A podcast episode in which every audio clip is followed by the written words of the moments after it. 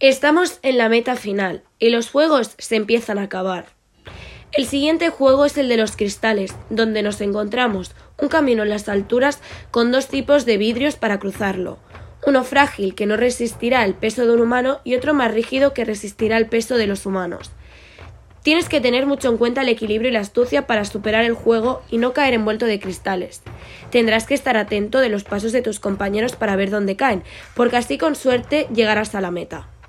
Finalmente solo pasan tres jugadores, pero uno de ellos acaba gravemente herido y uno de ellos decide matarla, ya que sabe que es un obstáculo para que pueda llegar a la final. Llegamos al último juego, aquel que le da nombre a la serie. Los dos últimos jugadores se enfrentan a este juego que es tan emblemático para ellos, ya que siempre jugaban de pequeños.